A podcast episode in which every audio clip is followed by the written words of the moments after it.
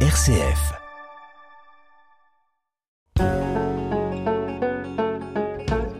Parlons patrimoine. Erika Walter, RCF Charente. Un site impressionnant qui n'a pas encore révélé tout ce qu'il a été du premier siècle environ avant Jésus-Christ et dans les tout premiers siècles après Jésus-Christ. Les Bouchots à Saint-Cybardo près de Rouillac est connu pour son théâtre gallo-romain, présenté comme l'un des plus grands de la Gaule rurale. En lien avec ce théâtre de plus de 105 mètres de diamètre, un sanctuaire au sommet de la colline des Bouchots. Depuis 2010, un espace d'interprétation du gallo-romain permet de donner des repères sur le contexte pour mieux approcher et comprendre ce théâtre et le sanctuaire. Et les journées nationales de l'archéologie sont une occasion de venir à la découverte de ce site des Bouchots. C'est ce week-end de vendredi à dimanche. Avec nous pour en parler Camille Marcusi, qui est médiatrice culturelle et en charge de l'espace d'interprétation du gallo-romain pour ce site des Bouchots. Bonjour. Bonjour.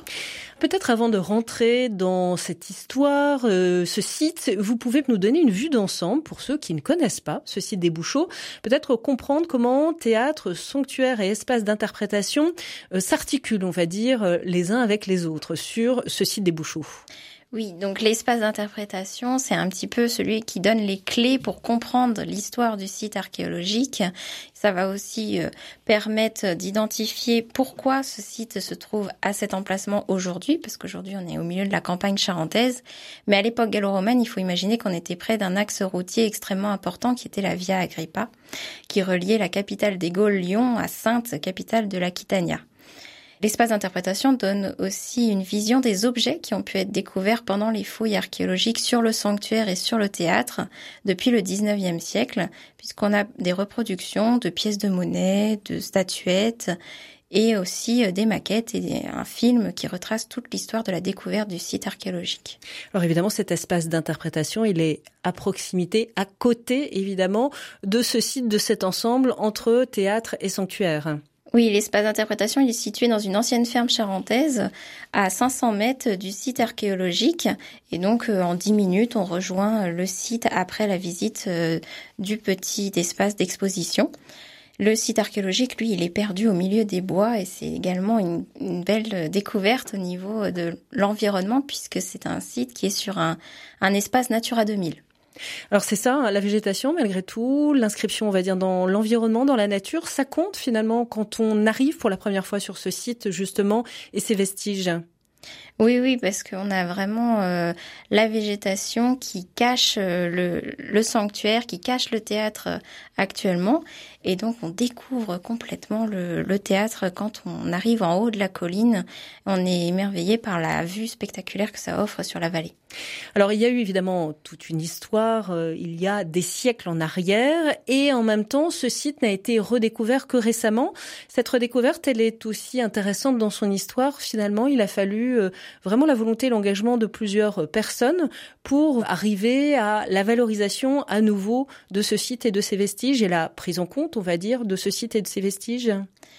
Oui, alors le, le sanctuaire et le théâtre ont tous les deux été abandonnés au IVe siècle et après leur abandon, il y a eu vraiment plus aucune occupation humaine, ce qui fait que la végétation a tout recouvert et on avait complètement oublié l'existence de ces vestiges.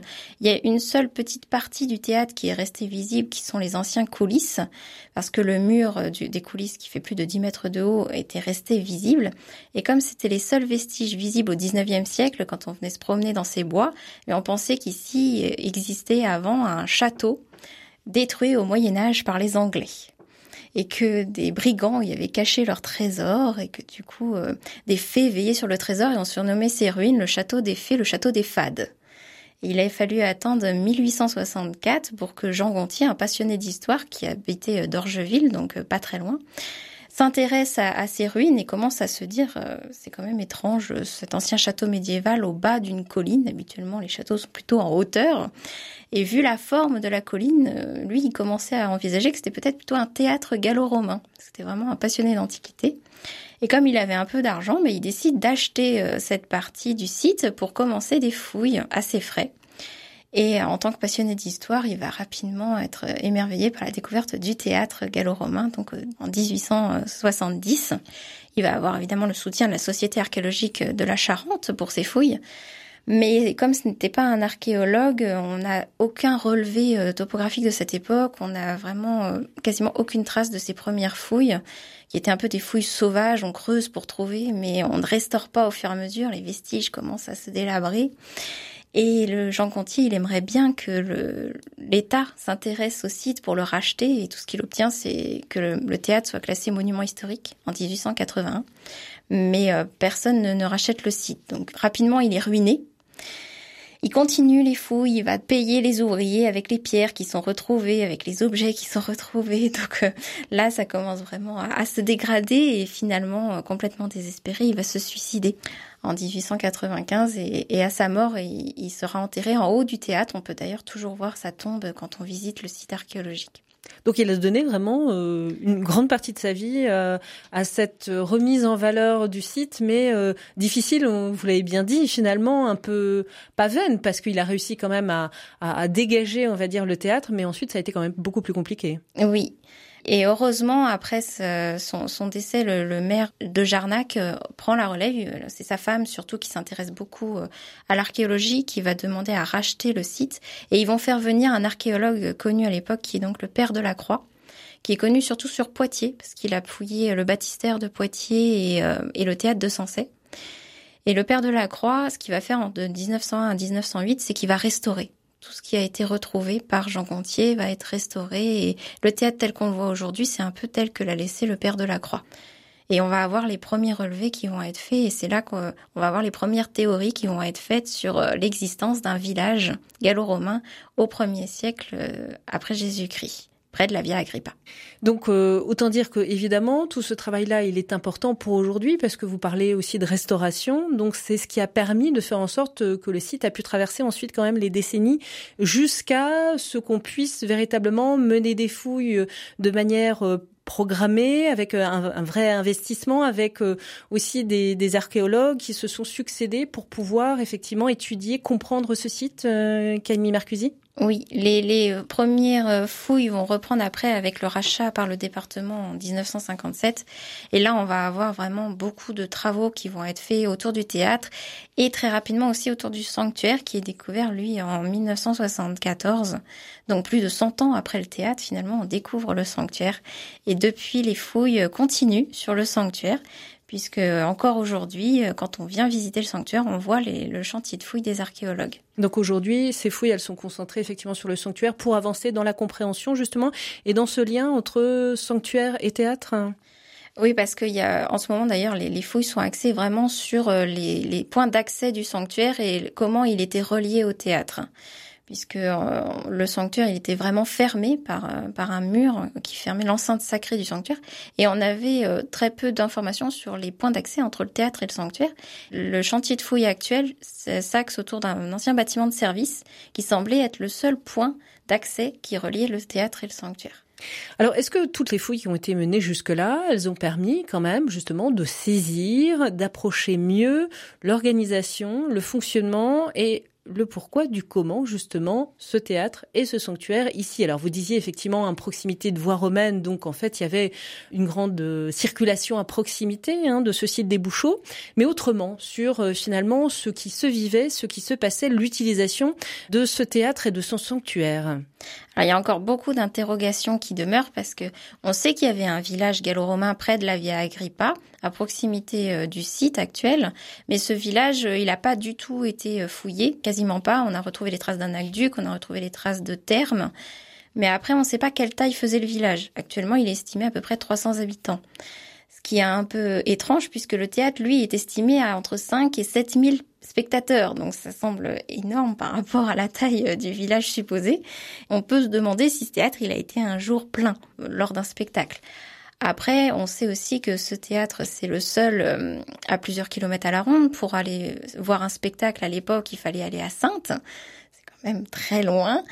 Et on peut imaginer que tous les villages à proximité se réunissaient peut-être dans ce théâtre aux grandes euh, occasions, sachant que ce théâtre était relié à l'utilisation du sanctuaire et donc les grandes cérémonies religieuses du calendrier gallo-romain avaient lieu généralement dans les théâtres. Donc peut-être que c'était l'occasion pour réunir toute la population alentour dans ce théâtre des Bouchots. Donc là, ce sont encore effectivement des questionnements. Quand vous parlez de spectacle, vous parliez de spectacle en lien avec euh, des cérémonies où on est là sur le religieux essentiellement euh, dans l'utilisation de ce théâtre? On pense que oui, ça devait être principalement une utilisation religieuse et on devait avoir surtout des spectacles qu'on appelle des pantomimes où les acteurs ne disent rien pendant tout le spectacle. Souvent d'ailleurs, il n'y a qu'un seul acteur sur scène qui va utiliser uniquement le, mouvement, la danse et porter un masque pour jouer son personnage. C'est toujours en lien avec l'histoire des dieux de l'Antiquité, dieux gaulois ou romains. Parce que sur le sanctuaire, nous, il faut bien savoir qu'on a quatre temples et il n'y en a qu'un seul qui semble dédié à un dieu romain. Les trois autres étaient des temples gaulois. Est-ce qu'on peut, vous pouvez situer un peu en comparaison avec d'autres théâtres, ce théâtre des Bouchots euh, par rapport à d'autres théâtres connus en France? Alors à ce jour, c'est le plus grand retrouvé en, en zone rurale. Après, en comparaison, donc vous avez dit, il fait 105,6 euh, mètres de diamètre et en fait, il fait un mètre de plus que celui d'Orange. Après, celui d'Orange, il est un peu plus haut. Donc, celui d'Orange pouvait accueillir jusqu'à 10 000 spectateurs.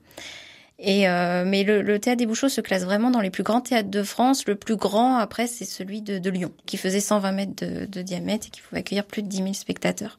Mais en zone rurale, les Bouchots, c'est le plus grand. Évidemment, euh, cette taille imposante, mais alors qu'en est-il de la aujourd'hui de la préservation de ces vestiges? Parce que effectivement, euh, savoir que c'était un, un, grand, un important théâtre, c'est une chose, mais comment aussi euh, il a traversé le temps? Aujourd'hui, là, finalement, les vestiges et, ce qu'il y en a, ce qu'il en reste du théâtre en lui-même, et puis du sanctuaire, puisque les deux sont liés. Le théâtre, quand on arrive sur place, ça peut surprendre parce que les gradins ont complètement disparu. Mais c'est très simple, ces gradins, ils étaient en bois. Les archéologues l'ont su, quand ils ont fouillé, ils ont retrouvé des centaines de clous, ce qui leur a permis de déterminer que ces gradins étaient en bois. Il n'y a que trois rangées de gradins en pierre en bas qui sont les places pour les plus riches à l'époque. Et, donc aujourd'hui, on a vraiment euh, uniquement le contour du théâtre qui, est toujours visible. Après, au niveau du sanctuaire, c'est pareil, il n'y a que les fondations des temples et des, et des murs d'enceinte qui demeurent puisque le sanctuaire a été complètement détruit par les Gallo-Romains eux-mêmes en 300 après Jésus-Christ au moment de l'arrivée du christianisme.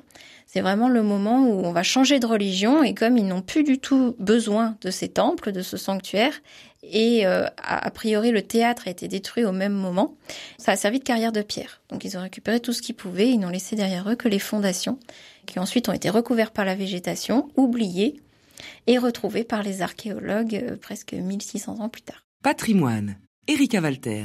Alors avec vous, euh, Camille Marcusi, je rappelle que vous êtes médiatrice culturelle et en charge de l'espace d'interprétation du gallo-romain pour le site des Bouchots. Nous parlons justement de ce site, du théâtre du sanctuaire et puis de cet espace d'interprétation hein, qui a trouvé place sur ce site pour accompagner véritablement les vestiges et puis la compréhension de ce site des Bouchots parce que en fait ce site il est accessible euh, véritablement euh, à tout le monde, ouvert librement tout le temps finalement. Euh, ce site on peut y avoir accès, découvrir le théâtre et puis ce sanctuaire de manière totalement libre. Et l'espace d'interprétation vient vraiment accompagner la lecture entre guillemets qu'on peut faire des lieux et du site. Oui, oui, oui. Le théâtre, il est en libre accès. Vous pouvez vous y rendre quand vous voulez. On a souvent des personnes qui viennent d'ailleurs se promener pour le week-end. C'est un endroit euh, très convivial, euh, très agréable l'été aussi, parce qu'on est à l'ombre. Et l'espace d'interprétation, lui, il est ouvert en période de vacances scolaires et lors de grands événements comme euh, les journées du patrimoine ou les journées de l'archéologie. Et euh, le reste du temps, ben, on accueille énormément de groupes à l'année. Mais il s'est imposé à un moment justement l'espace d'interprétation. Il devenait quand même essentiel d'avoir un lieu pour accompagner effectivement un site comme celui des Bouchots avec ce théâtre, ce sanctuaire, pour contextualiser, pour expliquer, pour informer véritablement de tout ce que révélait ou de tout ce que pouvait révéler euh, ce site des Bouchots. Oui, parce que sur le site, on a quelques explications, mais ça reste vraiment très très succinct et l'espace d'interprétation explique mieux, va plus dans le détail sur l'existence de la Via Agrippa, euh, son importance à l'époque et donc pourquoi euh, autant de, de spectateurs pouvaient venir éventuellement sur le théâtre à l'époque gallo-romaine et aussi toute l'histoire de la découverte du site qui est très très intéressante. Et ça permet aussi d'en apprendre plus sur les découvertes des archéologues, puisque euh, il y a certaines questions qui demeurent et certaines choses qu'on pensait être vraies il y a une cinquantaine d'années, aujourd'hui on sait qu'en fait c'est c'est plus le cas. Donc l'espace d'interprétation, ça permet de voir un peu toutes les nouveautés sur le site et les objets qui ont été retrouvés aussi, parce que même si nous, on n'a que des copies à l'espace d'interprétation, il faut savoir que les originaux sont conservés par le département, sont souvent dans des archives et ne sont pas visibles. Donc ça permet au moins de voir les objets les plus intéressants retrouvés jusqu'à présent, dont une statuette de Mercure, du dieu Mercure, qui est une statuette en argent recouverte de feuilles d'or, qui est un objet magnifique, plein de détails, qui n'est visible que à l'espace d'interprétation. Donc ça fait partie effectivement des objets qui ont été découverts sur le site. Là, vous parlez de reproduction hein, pour l'espace d'interprétation. Il y a d'autres objets. Il y a aussi des pièces de monnaie euh, qui ont du sens et qui permettent aussi là de, de faire le lien, d'avoir euh, un peu une idée et puis d'incarner, on va dire, de compléter finalement cette lecture autour du théâtre et du sanctuaire. Oui, alors il faut savoir qu'il y a un trésor de 180 pièces de monnaie qui a été retrouvé au niveau d'un temple de forme octogonale sur le sanctuaire. Et c'est grâce à ces pièces de monnaie que les archéologues ont pu déterminer la période d'occupation du site puisque sur les pièces de monnaie de l'Antiquité, vous avez le portrait de l'empereur qui règne au moment où les, voyageurs vont déposer ces pièces de monnaie. C'était des offrandes déposées aux, dieux du sanctuaire. Et donc, grâce à ces pièces, on peut dater euh, la période d'occupation où on a eu des voyageurs qui ont déposé ces pièces de monnaie. Et comme les pièces les plus anciennes portent le visage d'Auguste, qui était le premier empereur romain, qui a commencé son règne en moins 27 avant Jésus-Christ, on a pu déterminer que le sanctuaire était construit à son époque, donc euh, aux alentours du, du premier siècle euh, après Jésus-Christ ou avant Jésus-Christ, euh, nous au Bouchot. Et après, les pièces les plus tardives, justement, portent le visage de Constantin, qui fut le dernier empereur avant l'arrivée du christianisme. Et donc ça coïncide parfaitement avec la destruction du sanctuaire par les gallo-romains qui changent de religion. Camille Mercusier, est-ce qu'il y a d'autres euh, axes sur lesquels euh, est mis l'accent, on va dire, dans le cadre de cet espace d'interprétation du gallo-romain sur ce site des Bouchots, euh, qui permettent effectivement d'aller plus loin, puisque comme vous le dites, hein, il y a le site, il y a des panneaux explicatifs sur ce site en lien avec le théâtre et le sanctuaire, et puis l'espace d'interprétation, évidemment, il permet de se poser davantage, de comprendre davantage. Est-ce qu'il y a d'autres axes sur lesquels l'accent a été mis Il y a des éléments d'architecture, oui, qui sont mis en avant dans l'espace d'interprétation, qui ont pu être retrouvés euh, lors de fouilles, notamment des, chapiteaux sculptés qui permettent de donner une idée de l'importance des décors qu'il y avait sur le sanctuaire. On n'imagine pas aujourd'hui, on n'a plus que les fondations des murs, donc on n'imagine pas qu'à l'époque ces murs s'élevaient sur euh, peut-être 4, 5 mètres de haut et surtout qu'ils étaient peints. Parce qu'on a retrouvé des fresques et des débris d'enduit peint qui sont présentés euh, pour certains dans l'espace d'interprétation et qui donnent une idée de, des couleurs. On sait qu'il y avait beaucoup de rouge, donc ça devait vraiment être très visible partout aux alentours, ce sanctuaire, puisqu'il était en hauteur justement pour être visible au loin jusqu'à la Via Agrippa et attirer tous ces voyageurs qui passaient sur la route. Et on a aussi un, masque de théâtre en calcaire qui a été retrouvé, alors la copie toujours de, ce masque de théâtre qui a été retrouvé au niveau du théâtre et qui devait orner le mur de scène. Donc ça donne une idée du décor du mur de scène de l'époque. Alors, l'espace d'interprétation du gallo-romain, il a ouvert ses portes en, 2010 hein, sur ce site des Bouchots. Est-ce que euh, il évolue aussi progressivement en fonction justement des questions qui se posent, des réponses qui sont apportées justement aussi par les fouilles? Est-ce que ça, ça permet de, faire évoluer aussi cet espace d'interprétation puisque c'est son but finalement d'accompagner la lecture et la compréhension du site? Oui, on a une évolution parce qu'on sait aujourd'hui que les, les points d'accès du sanctuaire n'étaient pas les mêmes que ceux qui avaient été déterminés en 2010 justement à l'ouverture de l'espace d'interprétation. Donc on, on, essaye de mettre à jour euh, les informations sur les panneaux du, de l'exposition. Et puis on a des nouveaux objets qui arrivent comme euh, ce masque de théâtre que j'évoquais précédemment qui vient juste d'intégrer euh, l'exposition qui permet de vraiment mieux voir le décor du, du théâtre. Et après, on a aussi euh, des films de réalité virtuelle qui ont été créés euh, récemment et qui permettent de vraiment comprendre comment était le sanctuaire et le théâtre à l'époque gallo-romaine, puisqu'on a une reconstitution du site tel qu'il était au IIIe siècle après Jésus-Christ.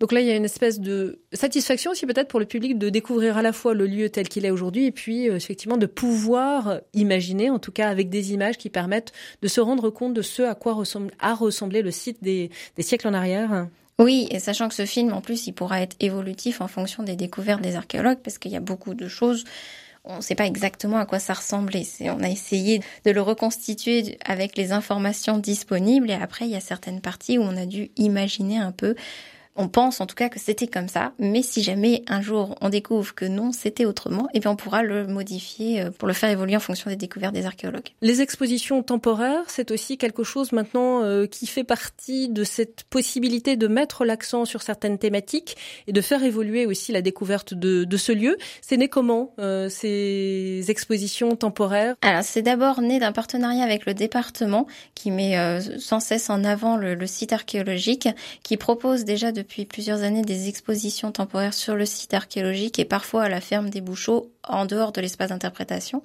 Et donc, euh, pour aller euh, dans cette euh, direction, j'ai commencé à mettre en place, en effet, des expositions temporaires à l'intérieur de l'espace d'interprétation pour faire aussi revenir les visiteurs qui pensent tout connaître des Bouchots, mais non, il y a encore des choses à découvrir.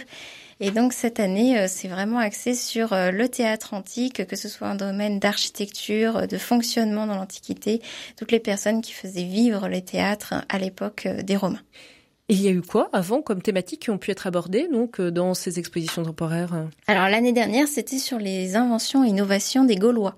On pense souvent que les Romains ont tout inventé, mais en réalité, ils ont volé aussi beaucoup de choses aux Gaulois, qui, étaient à l'origine de beaucoup, que ce soit dans l'agriculture, euh, dans la vie quotidienne ou, euh, ou dans l'artisanat également. Et, donc l'année dernière, l'accent était vraiment mis sur les Gaulois.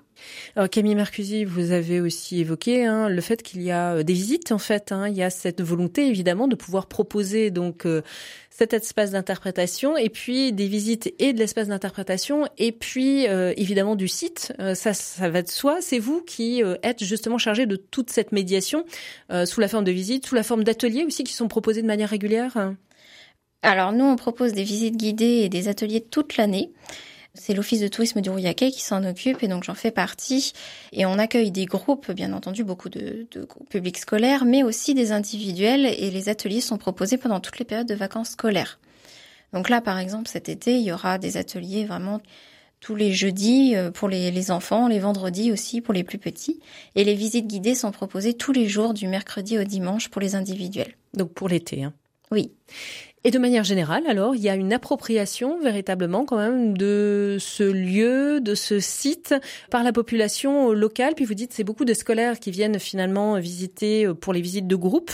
Est-ce que aujourd'hui c'est quand même un passage obligé, euh, notamment pour les écoles, effectivement pour les établissements scolaires, de venir à un moment ou un autre pour une visite guidée de ce site? Oui, alors c'est surtout des sixièmes qu'on reçoit puisque c'est vraiment à cette euh, à ce moment qu'on étudie la période gallo-romaine. Donc beaucoup beaucoup de collégiens, beaucoup de latiniste aussi. Alors pour le moment c'est très charentais, mais on commence à avoir de plus en plus de groupes hors Charente qui s'intéressent aussi aux, aux bouchots, notamment Charente-Maritime, qui se rendent compte que ce n'est pas très loin et que c'est vraiment un site remarquable à faire découvrir à leurs élèves. Donc ça, euh, c'est quelque chose que vous imaginez qui pourra se développer sans doute effectivement euh, l'attrait, l'intérêt de se rendre compte de tout l'intérêt que peut avoir euh, ce site des Bouchots et comment il peut être parlant justement en lien avec des apprentissages au niveau effectivement des, des différents niveaux de scolarité, on va dire. Oui, oui, oui. On a, on, on, met en avant de plus en plus euh, nos visites guidées et nos ateliers pour euh, pour les, les scolaires. Et en plus, on, on a l'avantage nous au Bouchot de bénéficier de beaucoup d'aides. Euh, les collèges, en tout cas, ont beaucoup d'aides pour venir visiter les Bouchots, soit par le département ou par le Pass Culture, qui leur offre beaucoup de moyens pour visiter gratuitement quasiment le, le site.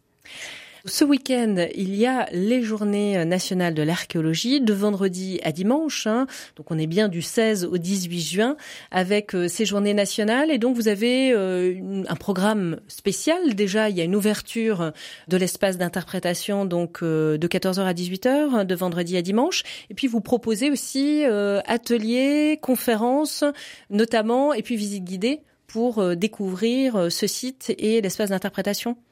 Oui, alors avant justement le grand lancement de la saison avec les vacances d'été, euh, pour les journées de l'archéologie, c'est l'occasion de venir découvrir le site un peu, de façon un peu plus tranquille, avec euh, un atelier chantier de fouilles pour les enfants, pour vraiment découvrir le métier d'archéologue le samedi matin. Et après, euh, le, le, samedi soir, on propose une conférence donc qui est organisée par Germanicomagus, qui est en fait l'association qui a découvert le sanctuaire au XXe siècle. Et ça sera en présence de Paul Peignot, qui expliquera les résultats de fouilles euh, du sanctuaire gallo-romain des chênes de Luxé-la-Terme. Pour finir, le dimanche matin, je propose une visite guidée gratuite pour découvrir le site archéologique et l'espace d'interprétation du gallo-romain. Évidemment, il faut s'inscrire peut-être pour ces différents rendez-vous Alors, il faut s'inscrire pour l'atelier chantier de fouilles et pour la visite guidée du dimanche matin. Par contre, la conférence est en libre accès. Ça, c'est le rendez-vous de ce week-end. Il y a d'autres rendez-vous à venir, et notamment à la fête gallo-romaine. Ce sera le 9 juillet, donc pour marquer le début, on va dire, des vacances euh, scolaires. Ça, c'est un rendez-vous qui est encore assez récent, mais qui a pris euh, de l'ampleur depuis véritablement l'an dernier, hein, depuis 2022. Oui, alors c'est notre quatrième édition et euh, l'année dernière, on a eu vraiment beaucoup de, de public euh, qui était euh, très heureux des ateliers proposés. Et donc cette année, on a relancé l'événement, mais avec encore plus de stands, avec encore plus d'animation. Donc on pourra découvrir euh, des combats de gladiateurs, euh, des démonstrations de, combats de légionnaires romains et aussi plein d'ateliers. On a plus d'une dizaine d'ateliers qui seront proposés comme de la frappe de la monnaie, du tir à l'arbalète, euh, la fabrication de casques de légionnaires. Donc pour petits et grands, tout le monde trouvera de quoi s'occuper pour la journée sans compter qu'on a même un repas romain proposé pour le déjeuner sur inscription par contre pour le repas pour aider véritablement à ce que chacun puisse se représenter, se mettre dans le contexte en quelque sorte. C'est véritablement ça, cette fête gallo-romaine Oui, c'est une plongée dans l'histoire. Et euh, à cette occasion, l'espace d'interprétation est, en libre accès et c'est l'occasion aussi de découvrir la dernière exposition temporaire sur euh, le théâtre antique dans tous ses états et tenter le jeu, euh, le parcours jeu de l'exposition pour repartir avec un souvenir. Conclusion, il faut venir à ce site des Bouchots, y revenir aussi, c'est ça en fait. Il y a toujours une redécouverte, on va dire, de ce lieu, de ce site, et puis en complément avec cet espace d'interprétation. Oui, on tente de faire des nouveautés vraiment tous les ans. Il y a des choses nouvelles à découvrir, des nouveaux ateliers, des nouvelles visites guidées, des nouvelles expositions et aussi des nouveaux parcours euh, à découvrir en libre accès. Et puis ce lieu, il ne cesse de se modifier en fonction de l'heure à laquelle on y vient, de la lumière. Vous disiez, c'est euh, un site qui est plutôt à l'ombre, mais malgré tout, toujours, on parlait de l'environnement, de la végétation, toujours, on va dire, dans la découverte aussi euh, de ce site des Bouchots. Oui, parce que c'est vraiment un site naturel protégé. En ce moment, c'est la meilleure période pour y aller puisque vous avez les orchidées qui poussent dans le théâtre. Donc c'est magnifique avec tous ces orchidées sur, au niveau des gradins. Merci beaucoup à vous, Camille Marcusi. Je rappelle que vous êtes donc médiatrice culturelle et en charge de l'espace d'interprétation du gallo-romain, donc pour ce site des. Merci à vous.